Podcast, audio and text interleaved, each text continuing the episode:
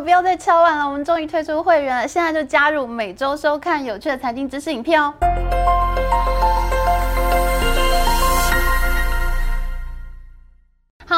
Hello，大家好，我是 Amy，谢谢大家这么长时间来的支持，我们终于要做会员了。希望喜欢我们频道的大家呢，都可以加入会员哦。哎，省钱的妙招是，如果你是苹果手机用户的话呢，你要到电脑上面加会员，不要在 APP 上面加会员哦，这样呢就可以避免苹果税了。介绍我们的会员制度之前呢，我想先说一个小故事啊、其实大家知道我是外省人嘛，我们家族在中国还是有非常多的亲戚。那我以前在中国工作的时候，还是经常回去看亲戚。有一年，我就是住在我表姐家，就是她住在山东的台儿庄这个地方。那呃，台儿庄它其实是一个有大运河经过的，这个隋炀帝的大运河经过的地方。那所以那个时候，我的外甥女就跟我说：“哎、欸，小姨，我带你去江北水乡玩。就”就哦，他们在那个台儿庄的这个运河边做了一个很像江南水乡的一个这个就是镇啦。小镇这样子，然后呢，我就说好啊，然后他说不过这个要晚上去才可以哦，然后我就觉得很奇怪，为什么要晚上去呢？就我晚上去了觉得很漂亮，可是第二天白天经过的时候，我就理解他为什么叫我晚上去了，因为那个那个小那个江北水乡白天的时候真的很丑，就是啊、呃，就油漆弄得很新啊，然后。哎，就是很像很新很土的感觉，就是那种很土的那种古代乡土建筑这样子。然后，嗯，我就说，哎，果然不能白天来。然后后来，结果我的外甥女呢就沉默了一阵子，她就说，她就突然抬起头来跟我说，哼，没有关系，小姨，我跟你讲，一百年以后这里也是变成古迹的。那她跟我讲了这句话以后，啊，我当场就愣在。就是愣在原地不动这样子，因为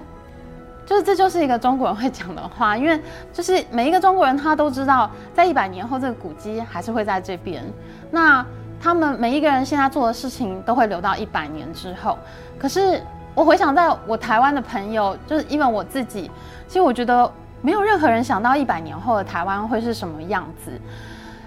我觉得每一个台湾人都活在当下，就活在现在。就我们不确定台湾的未来是什么，所以其实也没有人在想一百年后我们要为台湾留下什么。我会想我自己是在二零一四年太阳花运动的时候，那个时候我是住在北京，当时我也是心里很激动，我不能回台湾，所以当场我就写了很多文章。我写了很多文章，有在中国的媒体上发表。那我也是自己第一次在脸书上发表自己的政治经济评论，那有不少人看哦，然后我就一直写，一直写，然后一直写，一直写，就开始有媒体来找我写专栏嘛，然后就越来越多人认识我。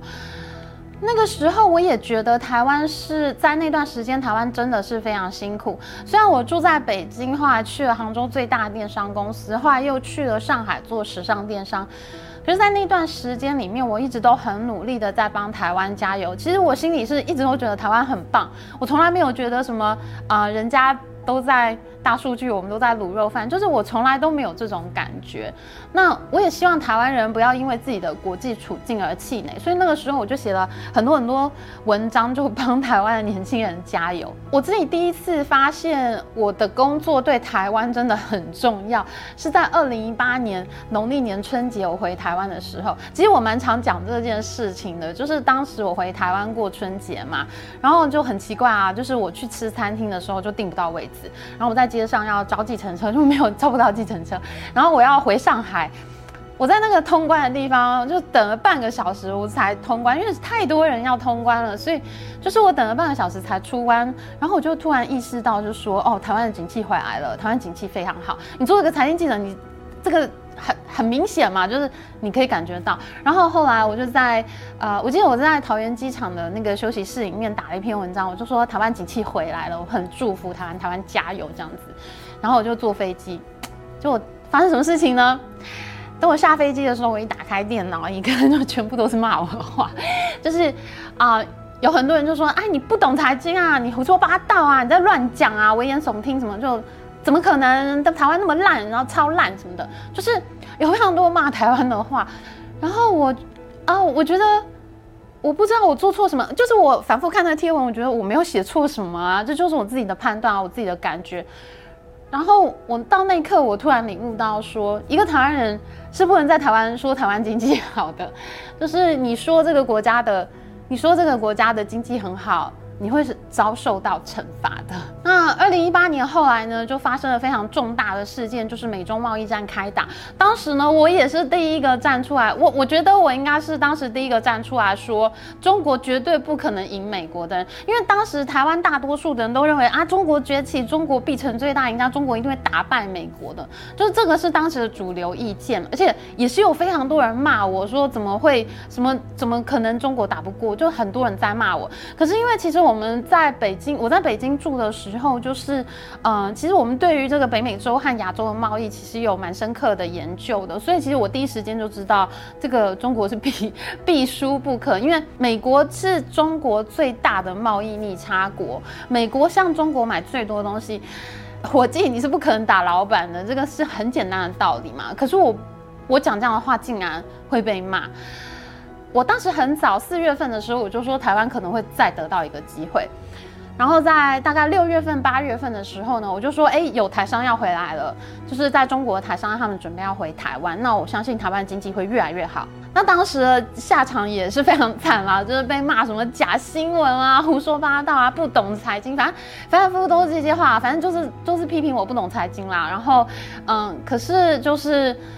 可是就。的确，就是我们发现台湾经济就是在这几年越来越好。我觉得在过去十年、二十年间呢，我觉得台湾学到了一个非常珍贵的教训，就是其实是需要有人为台湾着想的。如果在全球资金前进中国的时候，当时如果有一个望重士林的总编辑，一个财经资讯上面非常重要、重量级的人物，他能够。站出来，登高一呼，告诉大家前进中国。固然要前进中国，但是在前进中国之外，我们也应该要建立起台湾的堡垒，建立起台湾的基地。其实台湾是非常需要有自己的财经国策的，就像是李登辉时代，就是李登辉总统时代的借机用人，还有蔡英文总统时代台商回台一样。其实台湾是非常需要一个会为台湾着想、会为台湾想的这个商业总编辑，因为我们知道，其实一个社会它就是一个信心，就是我们的金融体系它就是一个。信心制度，譬如说我们在办信用卡的时候，你的信用越好，银行就会对你越有信心，他就会放越多钱给你，那你就能够就是运用这笔钱做更多的事情，做更多的生意。其实，在整个社会的脉络上面也是一样的。当大家对这个社会、对这个国家越有信心的时候，大家就越愿意投资，越愿意在这里做生意，愿意为这个地方培养人才嘛。可是。回想十五年前、二十年前，就台上就是西进中国的时候，真的没有人这样为台湾想过哎，所以我觉得台湾人真的是需要一个自己的财经媒体，需要有这样的人为台湾想事情。那在一百年后的台湾人，他们看到我们现在做的事情，我希望他们会以我们为荣。那这就是我回台湾我的心愿，我希望想要做的事情。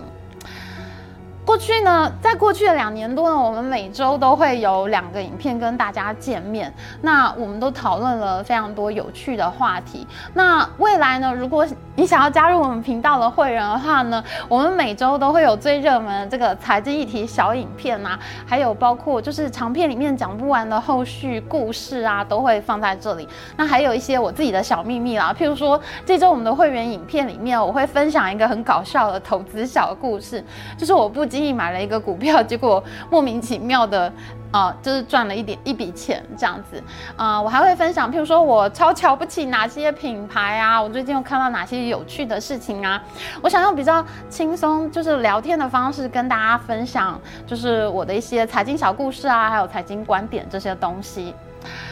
啊、我觉得非常开心。我们过去做了很多有影响力的影片，譬如说现在正在热映中的半导体争霸战。啊，这个系列真的是一个意外。我们当初做的时候，我们团队其实都不看好，因为大家都不知道什么是半导体。可是结果一推出来，就是越来越红。那这个系列影片让我认识到好多竹科工程师，大家都主动来提供资料。啊、呃，还有我们应该是台湾第一个连续制作通货膨胀系列影片的 YouTuber 吧？啊、我觉得这就有点像是一场梦嘛。啊、我在。当一个小记者的时候，其实我是不太有能力决定自己想要做什么题目，我必须要配合公司啊，配合编辑室啊。那可是到了现在，我就可以做我自己喜欢的题目，我觉得应该要做的题目。譬如说，最近我们非常受到瞩目的韩国经济影片，我们真正可以梳理中韩自由贸易协定过后，中国和韩国这两个国家贸易关系究竟如何了？我们可以真正从很多一手数据上面分析到很多事情，看到很多真相。那这两集影片也真的非常受欢迎了，那就很多人转发分享，就寄给朋友们看这样子。我觉得这也证明了，在二零一四年了，台湾拒绝服务贸易协定是对的。那这就是我想要做的题目。我希望每一个台湾人呢都能够看到这一些题目，因为我们花了过去十五年、二十年的时间在经历教训、在学习。那我觉得有一些珍贵的成果，我们是应该要把它留下来的。我觉得我们每一个人一辈子只能活几十年。啊、时间很短。那我做了二十年的财经新闻，终于有一些累积到的学习啊、领悟啊。那经历过这个景气起起伏伏，就是很多波这个景气循环。那我也就是更能够了解，就是一个财经社会、一个全球经济脉动大概是什么样子的。那我觉得我现在也比较清楚我自己想要的东西是什么。啊、我希望台湾能够成为一个经济强国、贸易强国的国家。那人人都喜欢商业，热爱做生意。那人人都可以为了台湾的百年根基而努力。那我相信台湾现在已经是一个经济大国了。那我想，我们应该要一起努力啊、让台湾是越来越。重要的一个经济大国，到了一百年以后，台湾人他看到我们的时候，他们会以我们为荣，他们会说这一代台湾人真的很棒啊、我觉得现在就是我们应该要努力的时候，诚挚的邀请您加入我们的会员，跟我们一起向前走。现在就加入会员，一起追剧吧！